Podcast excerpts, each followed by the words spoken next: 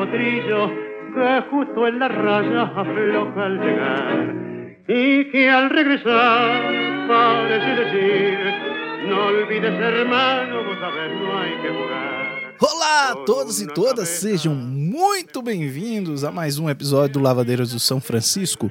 Eu sou o Ivano Menezes e vou estar aqui falando um pouco sobre o romance porco de raça escrito pelo paraibano nascido em Pouso Alegre, Minas Gerais, Bruno Ribeiro, e que foi vencedor do primeiro prêmio Machado da editora Darkside. Editora, inclusive, que eu quero agradecer pela cortesia de ter me enviado o romance, assim como também fiquei super surpreso ao chegar ao final e ler os agradecimentos e ver o meu nome listado lá é, pelo Bruno Ribeiro. Também queria fazer esse agradecimento de pronto aqui.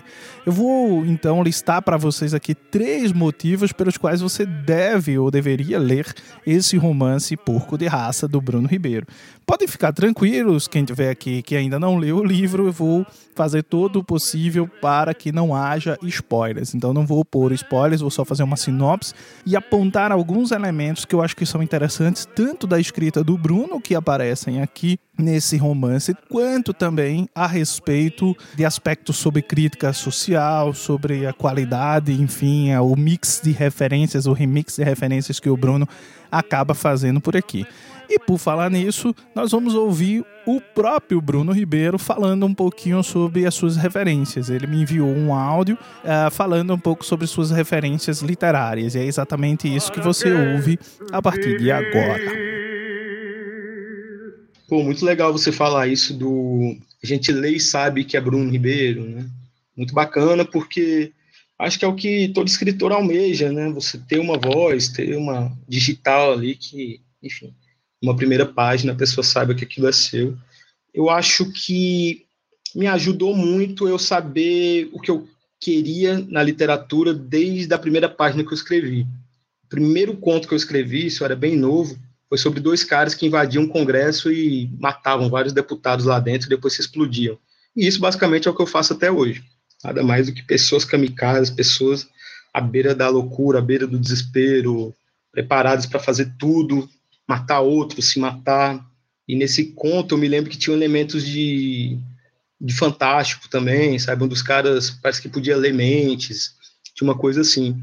Então, esse conto que eu escrevi bem novo já tinha muitos elementos do que eu queria né? carregar comigo na literatura. E é o que eu digo para a galera, assim, eu acho importante você saber o que quer dizer, sabe, antes de qualquer coisa. Mesmo que você escreva mal, eu comecei escrevendo mal, tudo errado, no meu blog Quebrando o Gênio, que é um blog que ainda existe, ele tem um slogan que é espalhando o vírus desde 2010. Foi realmente o ano que eu abri ele, 2010. E o espalhando estava com X, como espalhando. e ficou assim por um tempo, sabe? Então, acho que muita gente ria da minha cara. Eu, eu, a minha ortografia, assim, a gramática, como toda, era terrível. Fui melhorando com o tempo mesmo, estudando, lendo.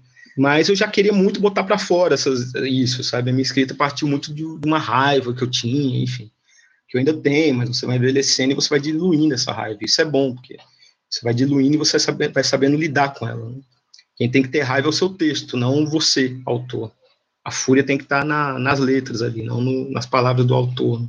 Porque senão você se perde, né? O escritor ele tem que ter muito controle, porque a atividade literária, por mais que ela possa estar acompanhada de alguma forma de outras pessoas, ela é extremamente solitária e o escritor tem que estar preparado para arcar com as consequências dessa solidão para você fazer uma boa obra literária, você tem que arcar com isso.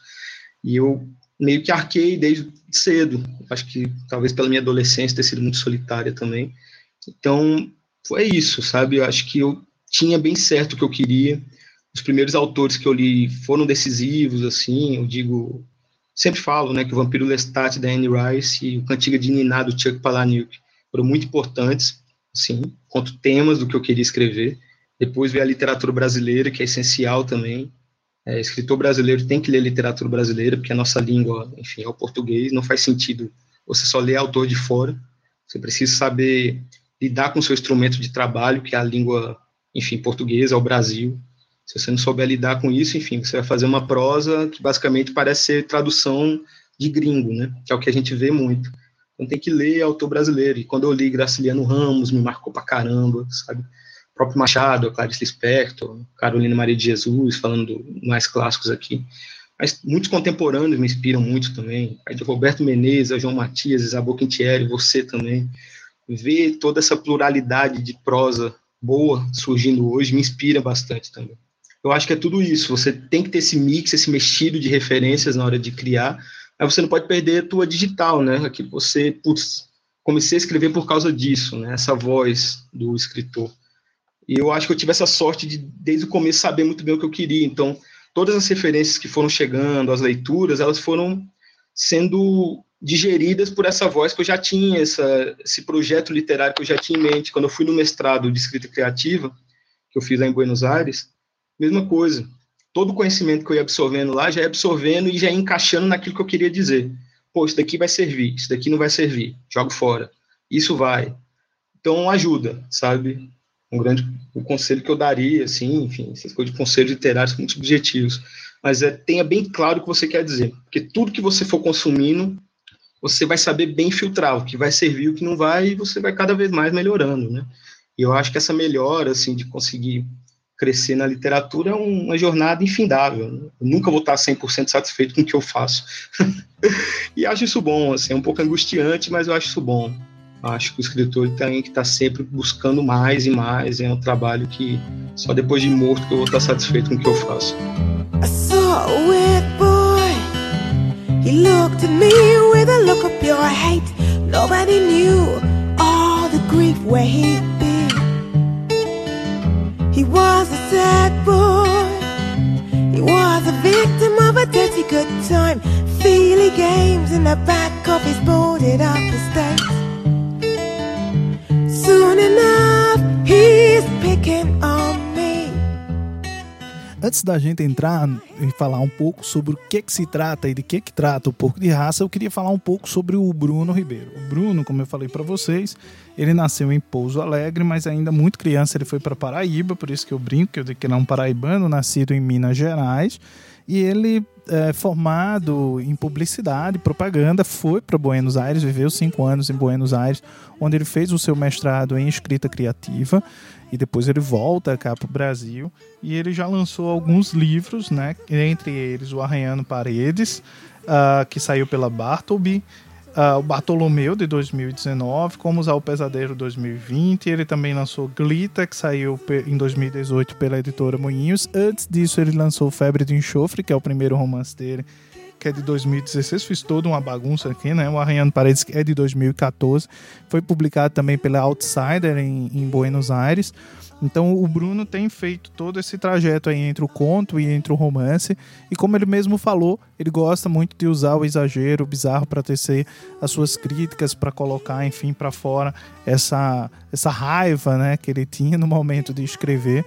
E, e, uma característica que eu acho que vem se reforçando dentro da obra do Bruno, eu tenho acompanhado o trabalho dele, é exatamente a capacidade imensa que ele tem de usar todo e qualquer tipo de crítica e de elemento de crítica social que ele queira fazer, das coisas que o move, né, das coisas que de uma certa forma o atravessa, de colocar isso a serviço da trama. Em Porco de Raça, isso não é diferente, tá? Então toda e qualquer crítica, e há um, uma crítica racial muito pesada em relação a um Brasil distópico, né, dominado por, por, por evangélicos, é, a gente vê isso assim, muito ampassando no, no livro. Eu acho que tem, inclusive, uma frase dentro de um diálogo em que isso fica um tanto quanto claro, que nós estamos dentro de um, de um Brasil mais intolerante, de um Brasil mais bruto do que ele é hoje, onde as coisas estão mais escancaradas, onde as coisas estão mais é, visíveis, né? essas formas é, de racismo que elas vão se exacerbando, né, que elas vão de uma certa maneira é, se colocando ali. Então é interessante como o Bruno ele usa todos esses elementos a favor das suas personagens, a favor da trama, a favor do enredo de suas histórias e não ali como um, uma coisa que está à frente do texto, que está à frente é, da, da da história que ele quer contar. Então a história continua sendo o grande elemento importante dentro desse texto. E isso é um acerto. A gente vê muito é, as pessoas quererem tecer esse tipo de crítica, seja sobre o, o que quer que seja e utilizar, na verdade, a história, a trama, o romance, o conto como um pretexto. Então, texto literário vira um pretexto para se levantar uma bandeira, para se, se debater uma causa, e não vejo problema em que as pessoas façam isso. Particularmente, eu prefiro esse tipo de abordagem que o Bruno faz, de colocar, na verdade, essas causas como elementos né, a serviço do texto e, e não o texto a serviço dessas críticas que ele pretende fazer e que ele estabelece aqui. Fazendo uma, uma breve sinopse do que, que seria Porco de Raça, nós vamos acompanhar um professor fracassado, enfim, que a gente não sabe muito o nome dele, é um professor é, negro, e que ele acaba sendo sequestrado e levado para Buenos Aires, e o, o, romance vai se passando em várias cidades, tá? Tem trechos em João Pessoa, tem trechos no Rio de Janeiro, tem trechos em Buenos Aires, tem trechos em, em Hong Kong, enfim, dá uma, uma, uma volta, parte em Minas Gerais também, uma região de Minas Gerais. Então ele vai dando uma, uma série de, de, de, de voltas. Ele é completamente ágil, tem um ritmo muito acelerado. A violência que o Bruno sempre usa nas suas obras também está ali presente, aquela coisa meio a la Tarantino, né? assim, muito pungente, muito sangrenta, muito forte, mas isso não é posto é, de uma forma que que tenha unicamente a intenção de chocar ou de colocar uma violência gráfica e gratuita ali dentro. Pelo contrário, eu acho que ele tem soluções estéticas, eu acho que ele tem soluções e propostas para encaixar essa violência, para encaixar esses elementos de uma forma que, como eu falei, vou, vou, parecer repetitivo agora, mas é bem isso. A serviço do texto, a serviço da trama, a serviço das suas personagens, a serviço daquilo que ele está que ele tá narrando. Então é, é, muito interessante. Eu já tinha visto isso ser bastante pontuado em Bartolomeu. Glitter também tem. Enfim, tudo que eu li do Bruno até hoje eu, eu percebo essas características.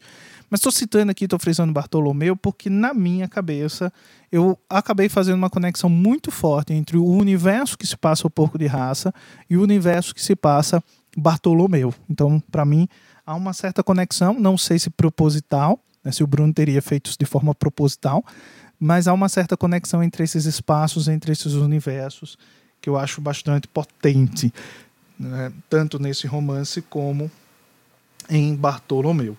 Esse professor ele é obrigado a, a, utilizar uma máscara de porco em que ele não pode tirar, essa é uma das regras. Ele é levado para um, um lugar que chamam apenas de açougue, onde ele é obrigado a lutar com outras pessoas também usando máscaras de animais para entreter geralmente homens ricos, tá? Então é bem é, interessante. Esse é o, o, mote, por assim dizer, o elemento central da trama de Porco de Raça e a forma como isso vai sendo desenvolvido é extremamente interessante, extremamente é, motivadora, tá? Eu, mas antes da gente entrar nos, nos motivos, eu queria frisar, eu acho que um ponto que talvez seja essencial para que a gente compreenda é, e é uma chave essencial para que a gente compreenda várias coisas dentro do romance, várias das metáforas que estão ali, que é a discussão racial.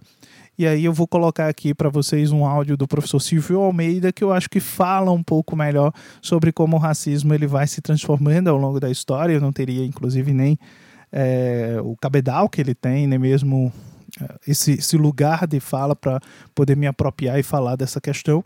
Então vou fazer o uso de uma entrevista que ele deu para o programa Saia Justa do GNT. Então vocês dão uma conferida no Silvio Almeida falando um pouco sobre como se processa o racismo na sociedade brasileira e as suas diversas formas, inclusive no, no momento atual que a gente vive. Eu acho que os nossos grandes desafios, bom, primeiro, é, acho que nós precisamos entender é, como o racismo e todas as formas de opressão elas têm um caráter histórico. Significa então que o racismo ele vai tomando formas diferentes ao longo da história.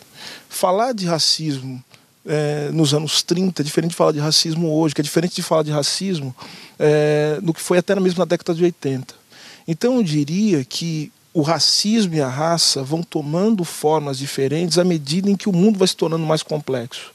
Né? Eu gosto sempre de lembrar uma frase do, do Franz Fanon, né? que ele diz assim, que à medida que a sociedade vai, vai se tornando mais complexa, o racismo já não ousa se apresentar sem os seus disfarces. Então, é, eu diria que hoje, né, sobre, o, sobre o, o manto, sobre o manto da liberdade de expressão, esconde-se o perigo de que nós estejamos compactuando com agressões, com violência.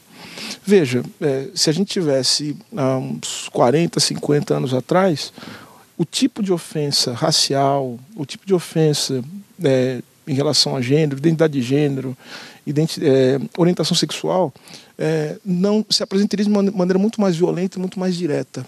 Hoje, por conta da luta desse, dos grupos sociais, as mudanças na economia, que, como eu falei, tornam esse ambiente muito mais complexo, é, o racismo, portanto, se apresenta de maneiras mais sofisticadas.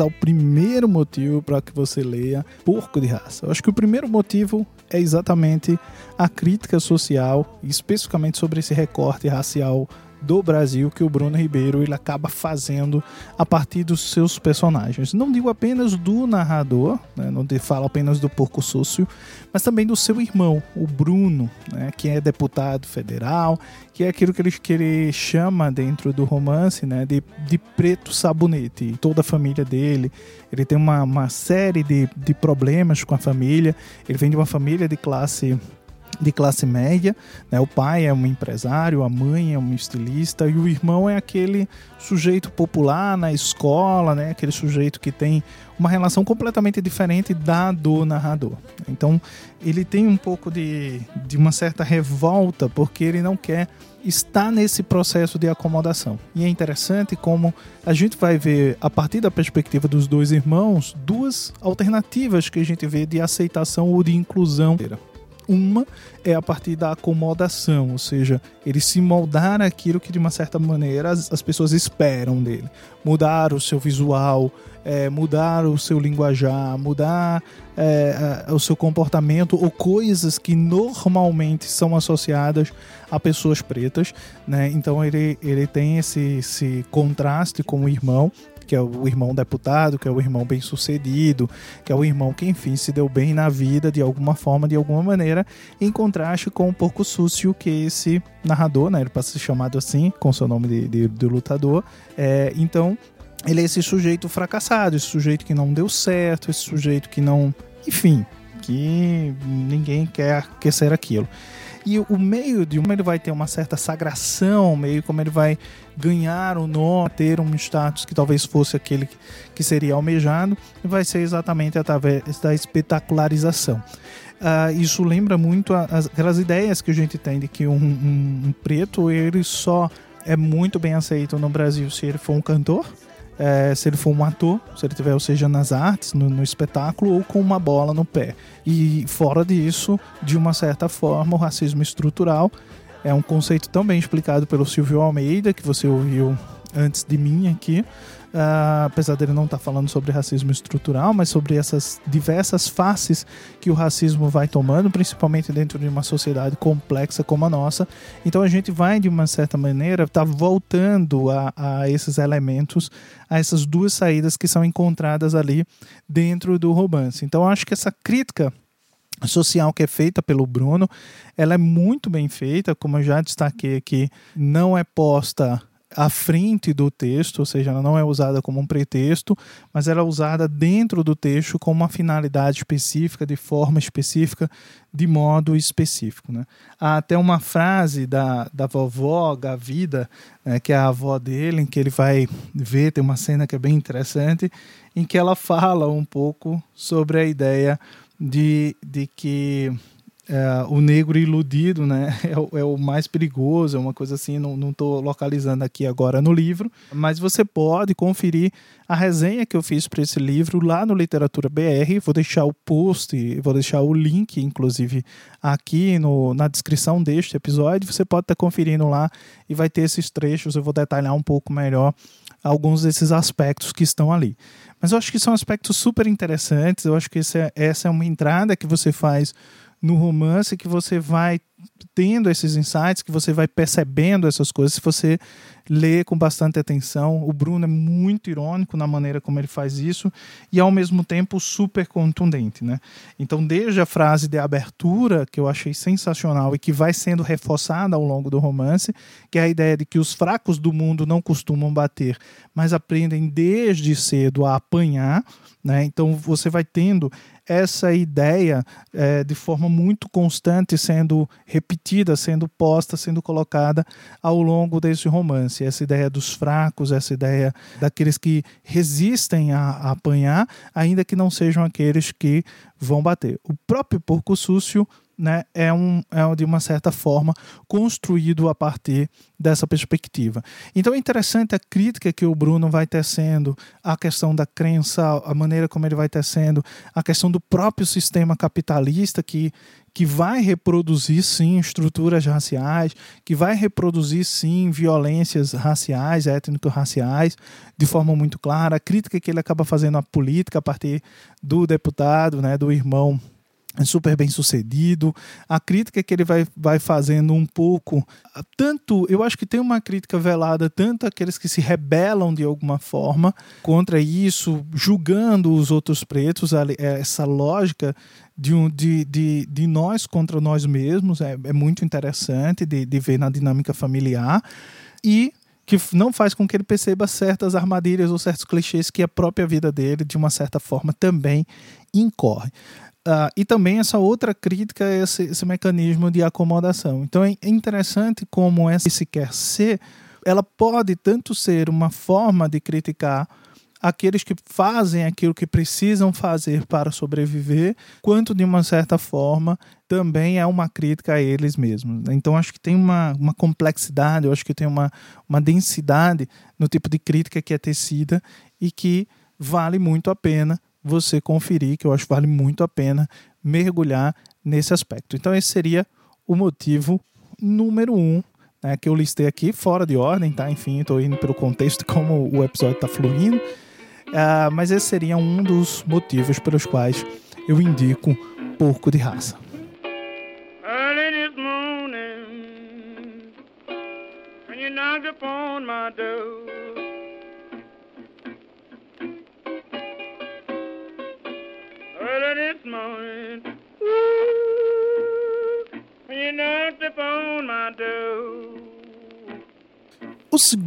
Motivo para você ler Porco de Raça é, sem dúvida nenhuma, o fato de que esse romance ele é um baita livro super, super divertido. Ele é um, é um literalmente é um vira-página, assim, você quer saber o que, que vai acontecer. Acho que Bruno consegue imprimir um ritmo é, a, a trama, consegue, enfim, tem, tem momentos que você fica absurdamente perdido, né? Com, é, você fica sem entender muito bem o que está acontecendo, então você consegue perceber o estado de confusão mental que o narrador ele se encontra. É, a ideia de que por vezes você não sabe o que é real do que não é real é, você não sabe o que é irreal do que não é irreal, você não consegue perceber é, vários elementos, como a passagem do tempo, como uma série de outros aspectos.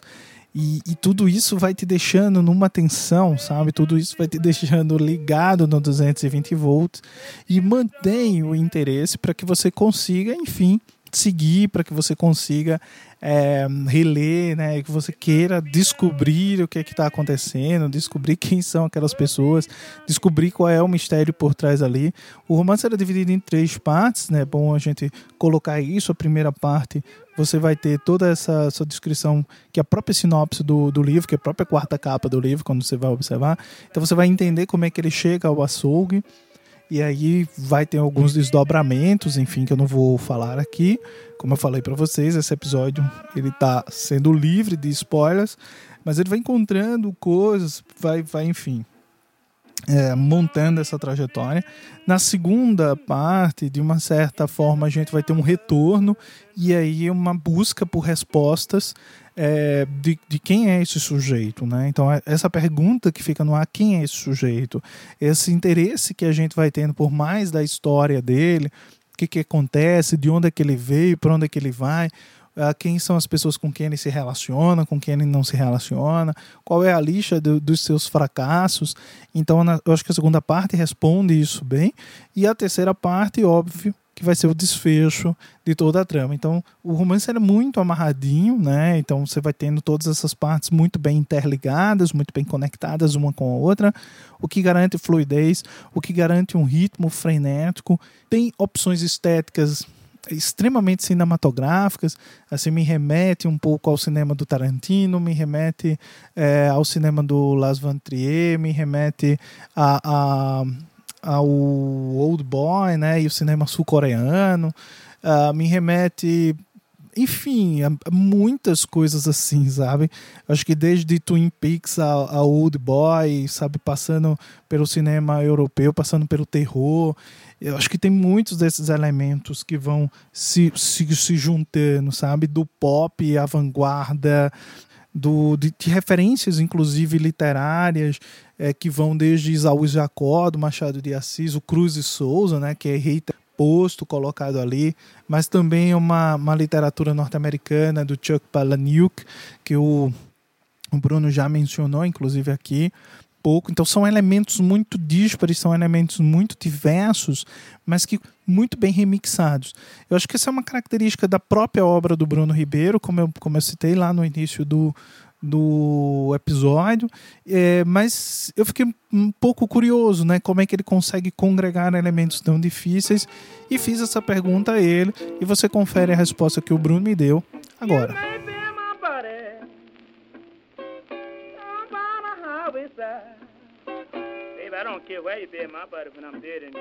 Equilibrar esses elementos é uma tarefa difícil. Eu acho que é mais difícil porque eu tenho muitas referências, muitas influências e eu gosto muito de misturar tudo isso, né? Talvez é difícil até me enquadrar num, num único gênero assim que eu faço.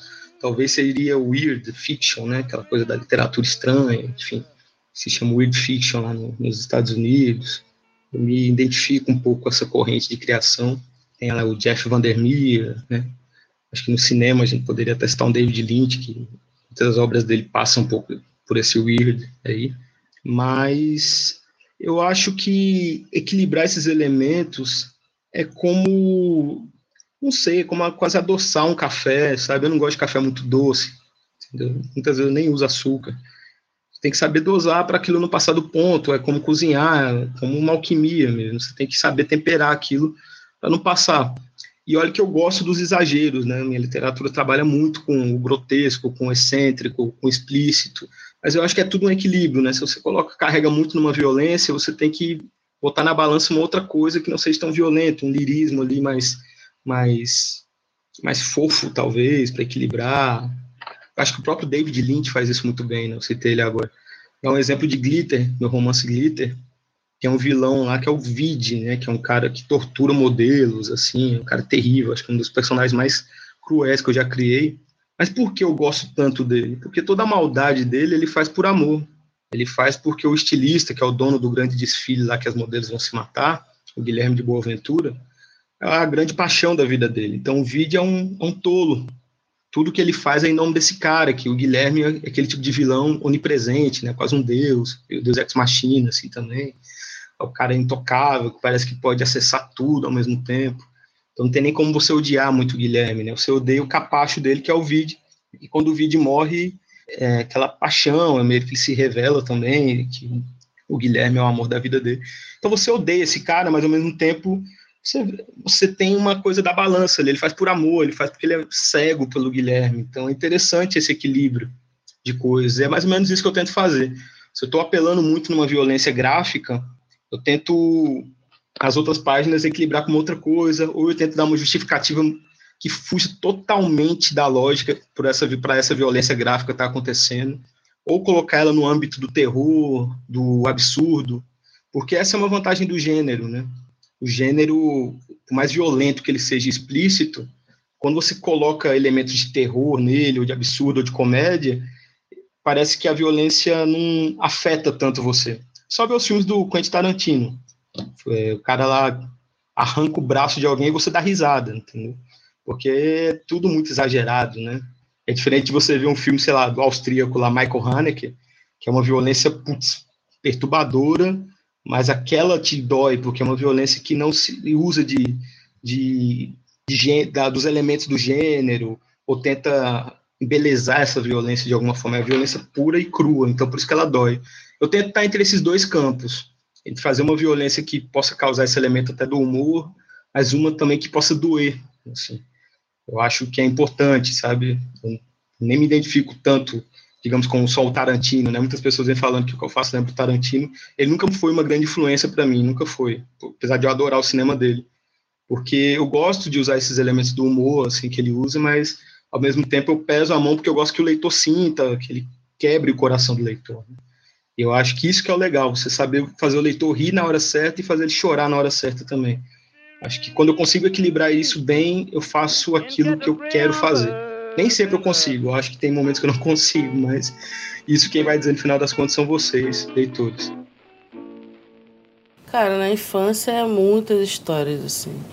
A parte da escola foi acho que a mais pesada da minha vida toda. Como que você se defende de crianças brancas que acham que elas são melhores do que você e aí você o que, que você vai falar para essa criança branca? Não tinha referência para poder bater de frente com a criança branca. Aí o que, que eu fazia? Ah. Eu tinha que agredir.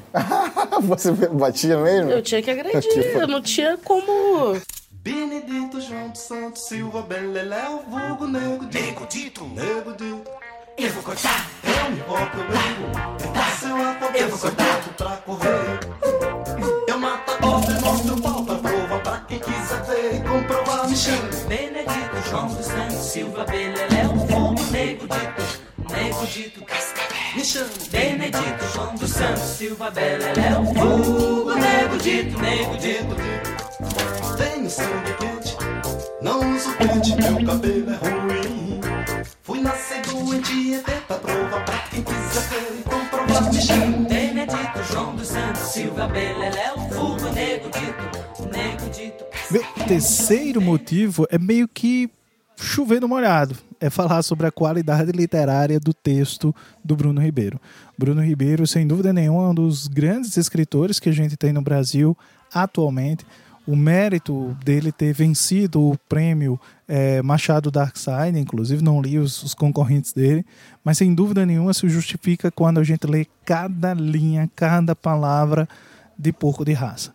Então a gente vê que é um romance bem pesado, em que todas as coisas são muito equilibradas, muito bem medidas, em que os recursos que o Bruno se utiliza, em que as referências que ele consegue remixar e a qualidade do texto, a qualidade do texto, a qualidade de construção das personagens, o ritmo que ele imprime à narrativa, tudo isso é sem dúvida nenhuma um ponto extremamente positivo para que você leia Bruno Ribeiro.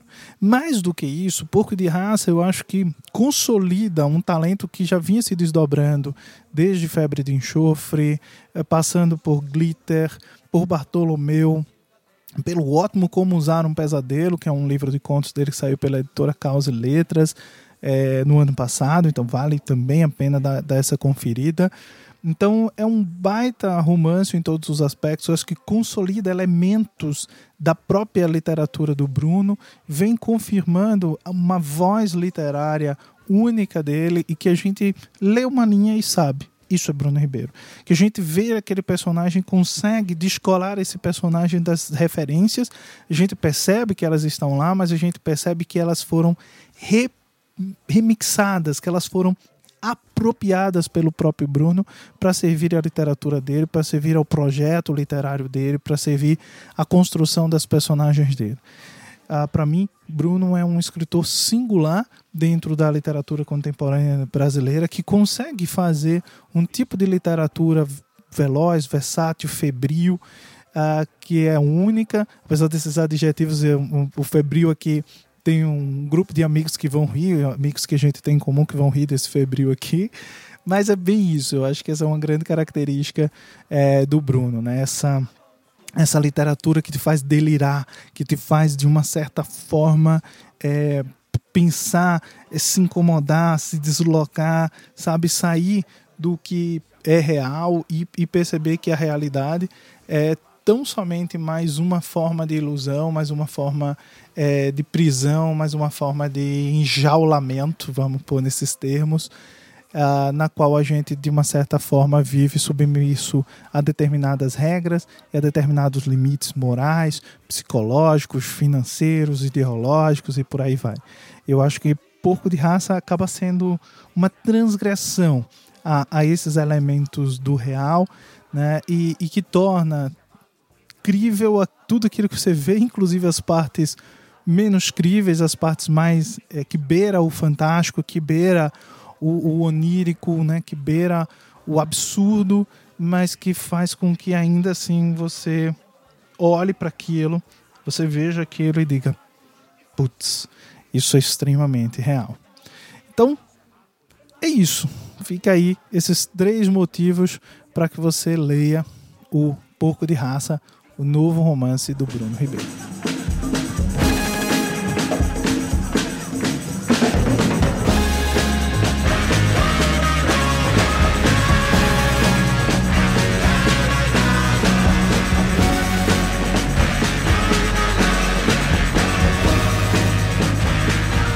Isso, pessoas. Chegamos ao final de mais um episódio aqui do Lavadeiras do São Francisco. Te dei três bons motivos para ler Porco de Raça. Quarto romance do escritor Bruno Ribeiro, lançado pela Darkside, vencedor do Prêmio Machado Darkside. Quero agradecer a todos vocês que nos ouviram até aqui. Agradecer ao Bruno pelo, pelo carinho que ele sempre tem comigo e com este podcast. Você pode, inclusive, conferir os episódios em que o Bruno participou aqui do episódio 1, episódio 14, acho que episódio 17 ou 18, não lembro agora. Mas todos os posts para esses, todos os links, aliás, perdão, todos os links para esse episódio, esses episódios em que o Bruno participou estão na descrição deste episódio que vocês acabaram de ouvir. Compartilha para os amigos se você gostou, compartilha com os inimigos se você não gostou, mas não deixa de compartilhar o Lavadeiras do São Francisco. Nós estamos lá no Instagram, no lavadeirassf, se você ainda não chegou, e você pode também nos ouvir através dos diversos agregadores de podcast, aquele da sua preferência. Um beijo grande para todos vocês e até o nosso próximo episódio. Tchau, tchau.